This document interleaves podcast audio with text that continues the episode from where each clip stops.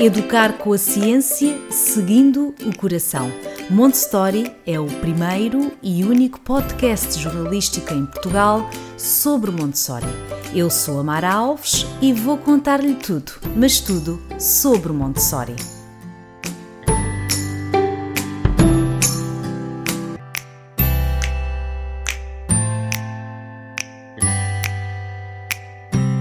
Olá a todos, bem-vindos ao podcast Montessori. Hoje vamos falar sobre a implementação da pedagogia Montessori na realidade portuguesa. E para falar sobre isso, vou estar à conversa com a Sónia Nunes.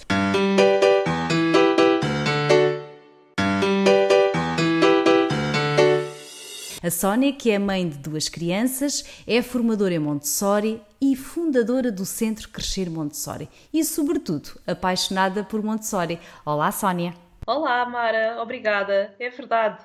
Eu comecei a trabalhar primeiro como professora de matemática eh, numa escola pública e apercebi-me que existia uma grande falta de motivação dos alunos pela escola e percebi também que esse interesse era tão transversal às várias idades que comecei a pensar como poderia trabalhar de uma forma diferente.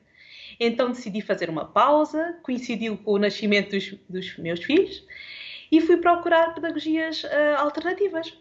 Encontrei a pedagogia Montessori e percebi que poderia fazer algo diferente como professora e como mãe, também. O que eu queria muito era desenvolver mais nas crianças o espírito crítico e principalmente a independência. E hum, querer fazer algo diferente é um desafio, e neste processo uh, percebi-me que eu própria também tinha sido educada nesta escola que reprime as crianças. E pronto, e em 2017 comecei a pensar numa forma de levar Montessori a mais pessoas. E finalmente em 2018 abri o centro Crescer Montessori em Pinhal Novo, com o objetivo então de, levar, de receber crianças e também de fazer workshops para pais e para educadores.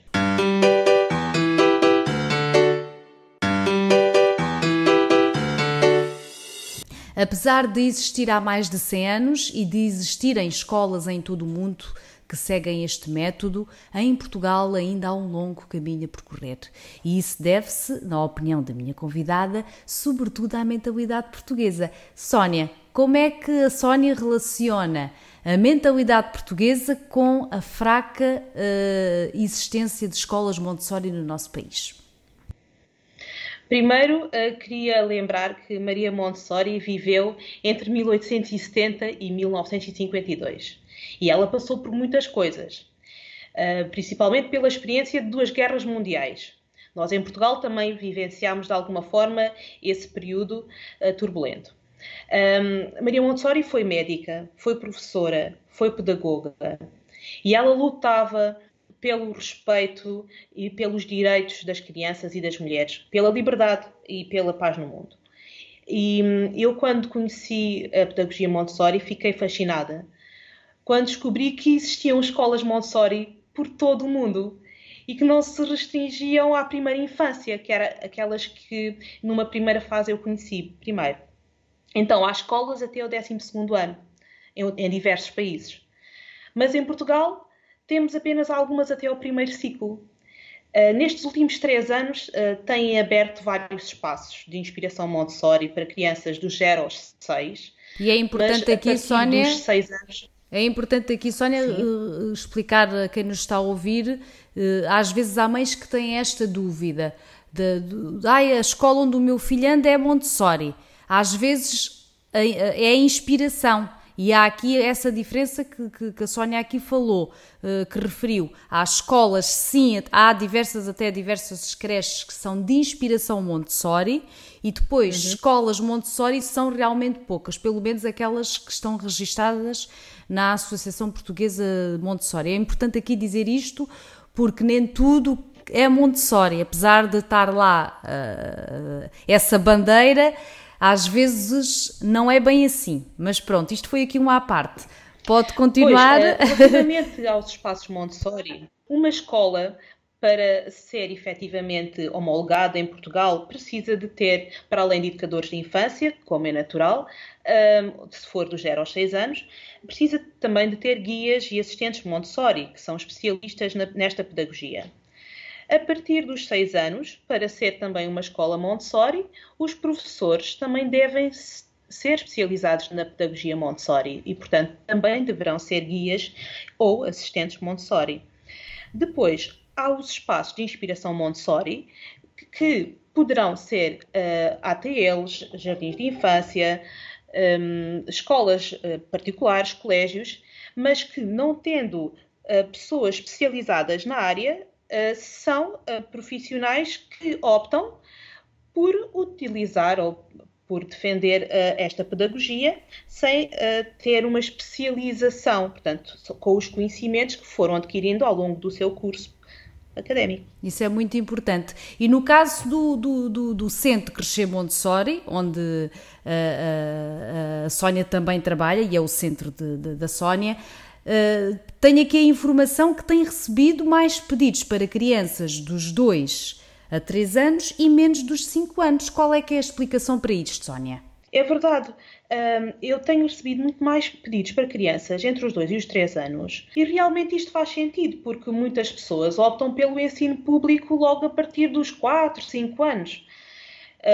o centro não está localizado numa cidade muito grande. É um meio relativamente pequeno. E ainda com muitas famílias que vivem na periferia, em zonas rurais. E o meu objetivo inicial era precisamente levar a pedagogia Montessori a toda a população em geral, tenham mais ou menos dinheiro, não é? Uh, mas, efetivamente, ao longo destes últimos três anos, noto uma crescente procura pela pedagogia Montessori. Inicialmente, uh, educadores de infância, professores, e gradualmente as famílias mais jovens também começaram a ficar com mais interesse em conhecer. Os pais cada vez estão a valorizar mais estes espaços onde sentem que as crianças são respeitadas uh, no seu ritmo, nos seus interesses. E nesse aspecto, a pedagogia Montessori vai mesmo ao encontro do que os pais destas últimas gerações procuram. E, e quando fala aqui, uh, quando aqui no início da conversa eu, eu introduzia aqui uh, as palavras mentalidade portuguesa, uh, isto tem a ver com o facto de nós ainda sermos um país que ainda tem aqui umas réstias de ditadura. Tem a ver com isso ou não, Sónia? É verdade. No contexto português, também é preciso lembrar que, apesar dos pais sentirem a necessidade de dar uma educação diferente aos seus filhos, os avós são ainda de uma geração muito tradicional e até rígida. Em Portugal, pela nossa história destes longos períodos de ditadura e de opressão, temos uma sociedade marcada por consequências de uma educação que foi autoritária e mesmo as gerações mais novas, com filhos pequenos, têm ainda por vezes muitos preconceitos sobre como educar uma criança. E por isso, quando nós, como pais, dizemos aos nossos próprios pais que pretendemos educar os nossos filhos de outra forma, com mais comunicação, respeito pela criança, em que não ditamos regras, não elogiamos, não castigamos, mas em contrapartida o que fazemos? Construímos as regras em família, reconhecemos o que eles são e o que eles fazem e quando fazem algo que não é correto, um, precisamos encontrar consequências lógicas e não uh, estabelecer assim castigos arbitrários, não é? Acabamos por muitas vezes por ser incompreendidos pelos nossos próprios pais. Sim, também. certamente, Sónia, quem nos está a ouvir está a identificar-se, porque é aquela velha história. Uh, eu fiz a minha mãe ensinou-me assim, a minha avó fez assim, eu estou aqui, não foi preciso nada disto. Há sempre, ah, às vezes, este, este discurso e às vezes quem segue a pedagogia, ou quem acredita, mas ainda não segue, ou quem quer seguir, há várias, possibilidades, não é? Às vezes, se calhar, não avança devido também a este quadro de críticas, não é? Uh, o fio ao cabo é que a mentalidade acaba por ter aqui uma marca muito, muito forte, não é, Sónia? É verdade, não se costuma falar muito sobre isso, mas o que é certo é que em Portugal, também noutros países, muitos avós não tiveram uma educação para a paz. E esta angústia é vivida por muitos pais, pois questionam-se a si próprios se de facto a educação que os seus próprios pais lhe deram foi de alguma forma prejudicial ao seu crescimento como ser humano. E ao estudar mais aprofundadamente a pedagogia Montessori, eu diria que temos que fazer um grande trabalho interior, não nos culparmos pelo que somos, mas ir eh, ao encontro do que nós queremos ser, porque só assim podemos melhorar e tornar-nos adultos mais preparados para educar as futuras gerações. Está a gostar deste tema? Saiba mais em montestory.pt. De qualquer maneira, Sónia, eh, que já está nisto há algum tempo, como é que é a sua perspectiva agora, atual? Até agora, em 2020, no, no atual panorama, uh, o que é que acha? Estamos no bom caminho ou não? Bem, no contexto escolar, eu penso que Portugal está no bom caminho, mas ainda há muito a fazer principalmente na formação de professores. Como é que podem os professores educar para a descoberta e para o espírito crítico se não forem preparados para isso, não é? Os currículos precisam de ser trabalhados de outra forma, com estratégias que ponham as crianças a pensar. thank you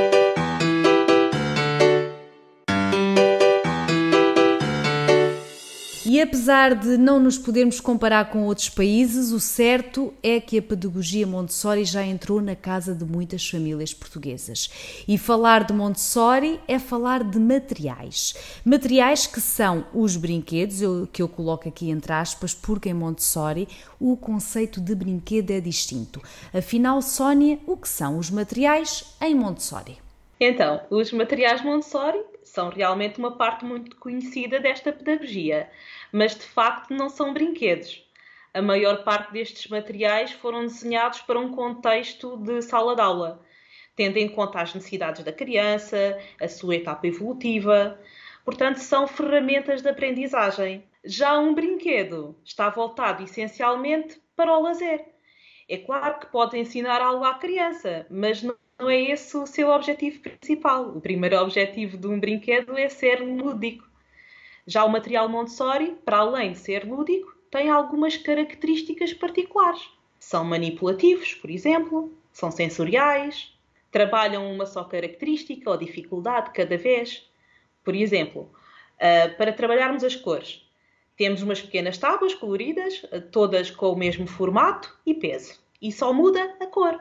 Ou se formos trabalhar as dimensões, temos a torre rosa, Consiste num conjunto de 10 cubos, todos de madeira, pintados de rosa.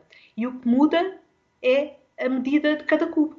Também existe uma preocupação para que os materiais tenham um controle de erro, para a criança poder perceber sozinha quando acertou e quando errou.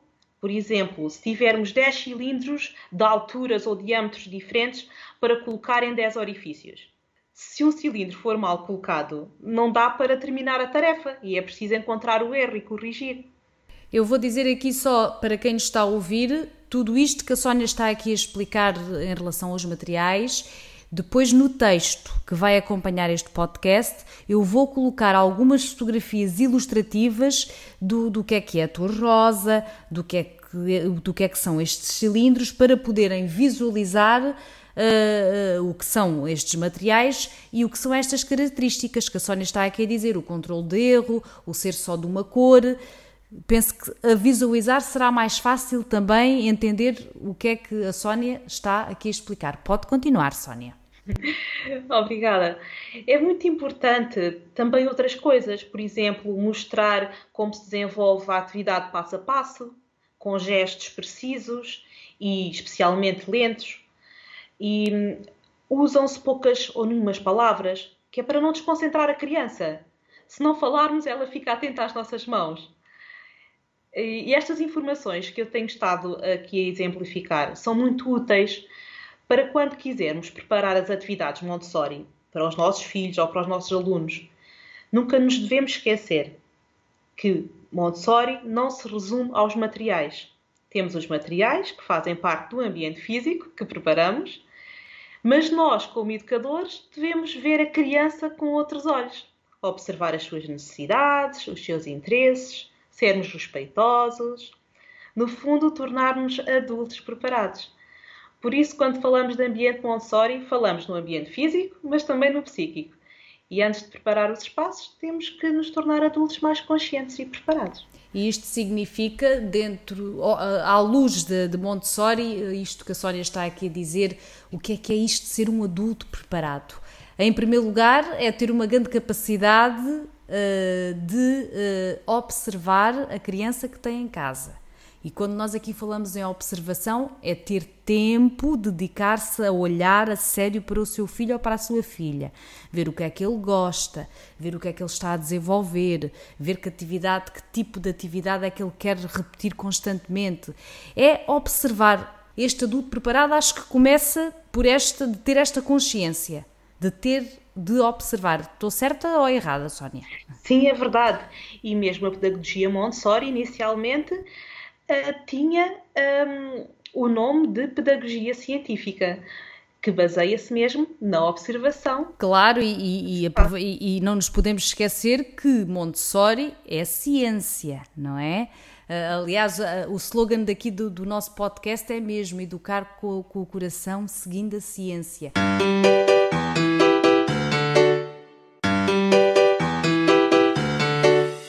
Depois aqui deste, desta explicação tão, tão assertiva aqui da Sónia sobre uh, o ambiente físico, mas também psíquico, uh, vêm as atividades, não é? Este, este ambiente preparado que já aqui falámos e preparar essas atividades neste ambiente previamente preparado. Sónia, que tipo de atividades é que podemos fazer nas nossas casas? Numa primeira fase, precisamos de preparar o quarto da criança. E não precisamos de comprar a célebre cama em forma de casinha, que é apenas marketing. Montessori é simplicidade e para a criança sair e entrar na cama sozinha é suficiente prepararmos um colchão no chão, um estrado, umas almofadas.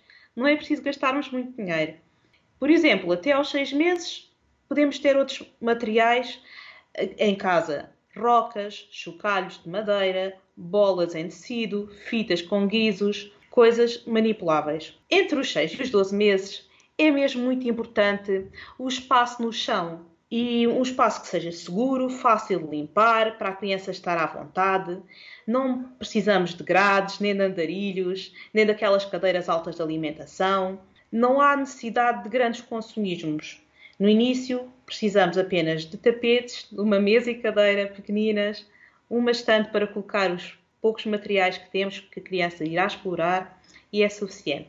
Mais materiais que eu posso hum, exemplificar: livros sensoriais, em que as páginas têm diferentes texturas. São muito, muito interessantes para a criança explorar. A partir de, de um ano, o que, é que, o que é que podemos fazer na nossa casa? Bem, mais ou menos a partir de um ano já podemos dar à criança uh, livros sem ser tecido, não é? Podemos dar livros uh, com imagens reais, podem ser sobre diversos temas, sejam frutas, legumes, sobre a família, sobre animais, tudo o que seja à volta do mundo real.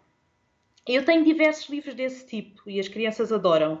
Mas o, livro que os bebês mais gostam e que eu realmente aconselho muito é o livro da sua própria família. Então o que é que nós fazemos? Imprimimos algumas fotos da criança e dos familiares por exemplo, também de animais domésticos, e a criança adora, porque identifica-se com o que está no livro. Podemos também ter outros materiais, eh, materiais de encaixe, para associar cores, para fazer pares com objetos. Existe uma grande diversidade de, de atividades que podemos preparar. Portanto, a Sónia já aqui explicou, desde que o bebê nasce até mais ou menos aqui aos 18 meses, pomos o bebê no chão, usamos as rocas, os livros sensoriais, depois e por volta dos 15 meses já podemos apresentar os livros com as imagens reais, que a Sónia já aqui eh, disse, por exemplo, de imagens da família, imagens de animais, de alimentos, isso é muito fácil de conseguir. E depois aí, quando, depois do ano e meio, o que, é que, o que é que é aconselhável fazer, o que é que é recomendável fazer, Sónia? Para a criança se desenvolver, isto é sempre, tem sempre a ver com o desenvolvimento Bem, da criança. É verdade, é verdade. E, e, a pedagogia Montessori tem mesmo o objetivo de tornar a criança cada vez mais autónoma. Nesse sentido, a partir mais ou menos de um ano e meio, a, come a criança começa a querer fazer outro tipo de atividades. Atividades que tenham um propósito. Apesar de às vezes nós não entendemos muito bem qual é o propósito. Mas para a criança tem um objetivo. Posso dar vários exemplos.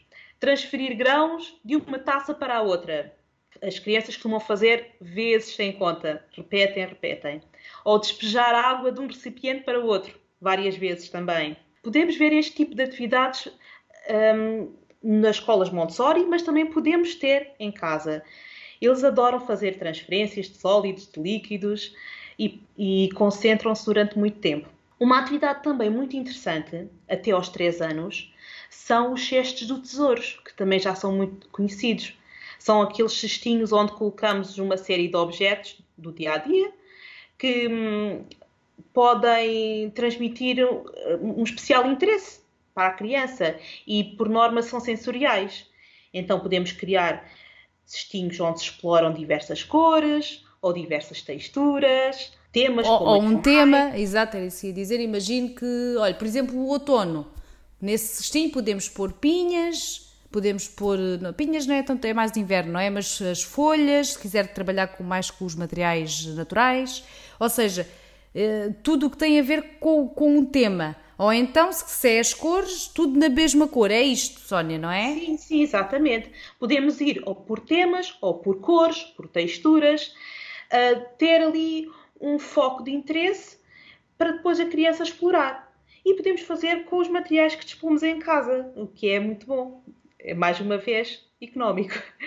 Um, mas para quem quiser comprar materiais, temos a área psicomotora, um, onde existem caixas que são muito interessantes, que são as caixas de permanência. São assim um conjunto de caixas onde nós podemos, nós, as crianças, podem colocar bolas ou discos um, em orifícios. E é, o objetivo é mesmo as crianças adquirirem a noção de permanência, porque a bola cai e a criança vê que depois de cair num, numa, numa gaveta consegue encontrar, encontrar, por exemplo. Estas caixas de permanência que a Sónia está aqui a dizer eh, são fáceis de encontrar no mercado. Eh, há algumas lojas em Portugal que já vendem, basta fazer uma, uma pesquisa que aparece em algumas. Eh, porque estamos aqui a falar de uma coisa que não sabem o que é, mas depois eu ponho lá a fotografia. E quando as crianças são assim, a partir dos dois anos, o que é que é interessante fazer para o desenvolvimento delas? Bem, continuando aqui um pouco na parte da, da, da autonomia, não é?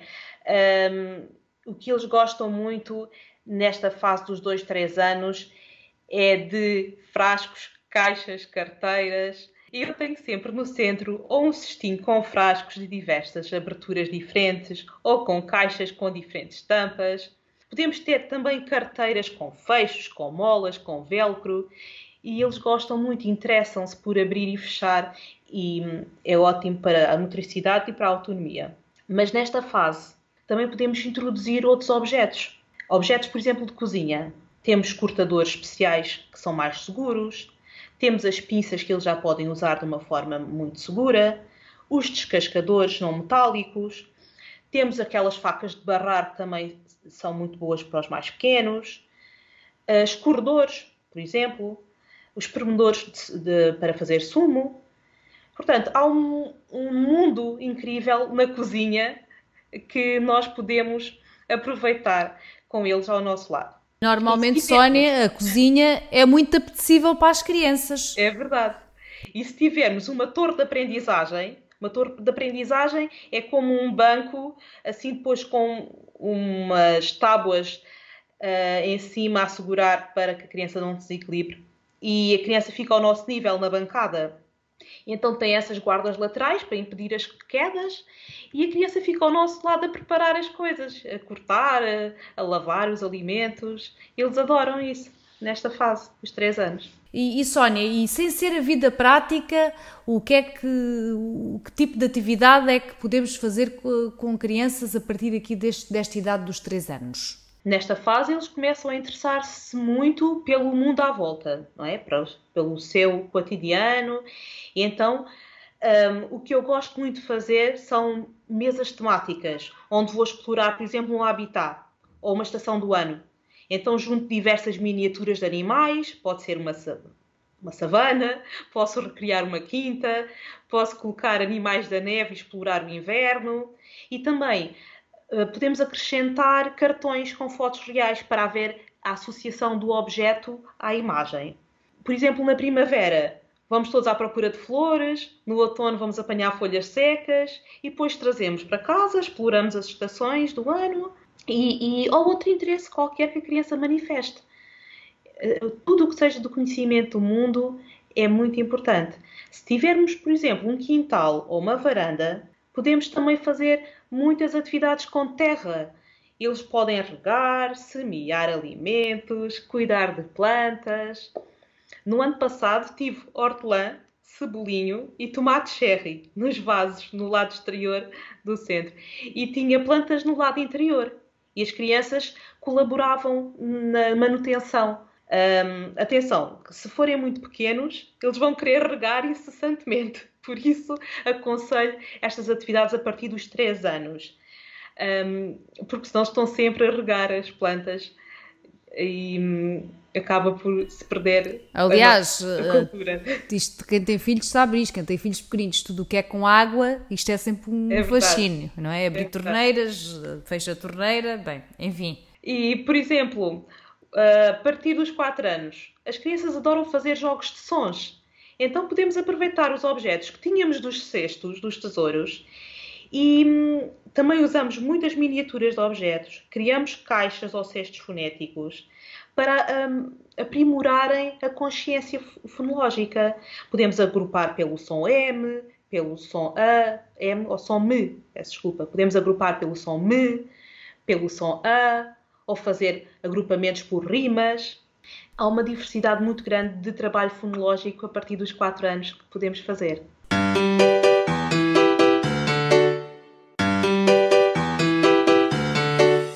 depois da explicação da Sónia, é caso para dizer mãos à obra. Ficamos aqui todos, tenho a certeza, toda a gente fica com vontade de ir a correr já preparar os cestos dos tesouros, as imagens. Há aqui uma riqueza de, de informação que a Sónia aqui nos deixa e fácil de fazer em casa. Por isso vamos lá, mãos à obra. E Sónia, imagina uma pessoa que nunca, que é a primeira vez que nos está a ouvir, que nunca ouviu falar sobre isto. Deve começar por onde, Sónia? Eu convidaria as pessoas a ler os livros de Maria Montessori. Uh, para quem não puder neste momento adquirir um livro ou prefere a informação estruturada de outra forma, uh, pode fazer um workshop ou uma formação e assim já vai receber toda a informação de uma forma sistematizada, o que poupa bastante tempo. Quem tiver interesse em workshops online sobre Montessori, pode visitar a página do Centro Crescer Montessori no Facebook, que eu vou marcando vários ao longo do ano. E quem quiser visitar-nos fisicamente, estamos no Pinhal Novo. Está aqui a informação toda, já sabe. Se quiser fazer um workshop com a Sónia, é só procurar pela página uh, Crescer Montessori. Pois este, estas informações eu vou deixar todas no texto de apoio a este podcast. Sónia, ficamos por aqui. Isto foi uma longa, mas rica conversa. Agradeço-lhe muito o seu tempo, a sua partilha de informação, a sua disponibilidade muito, muito obrigada. Eu é que agradeço, fiquei muito feliz com o convite e hum, votos de sucesso neste projeto. Obrigada. Falámos aqui de tanta coisa, é só ir ao nosso site em montestory.pt. Está lá tudo sobre este e outros temas, sempre dentro do mundo Montessori. Obrigada.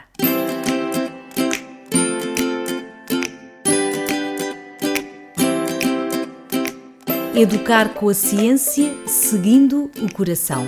Montessori é o primeiro e único podcast jornalístico em Portugal sobre Montessori. Eu sou a Mara Alves e vou contar-lhe tudo, mas tudo sobre Montessori.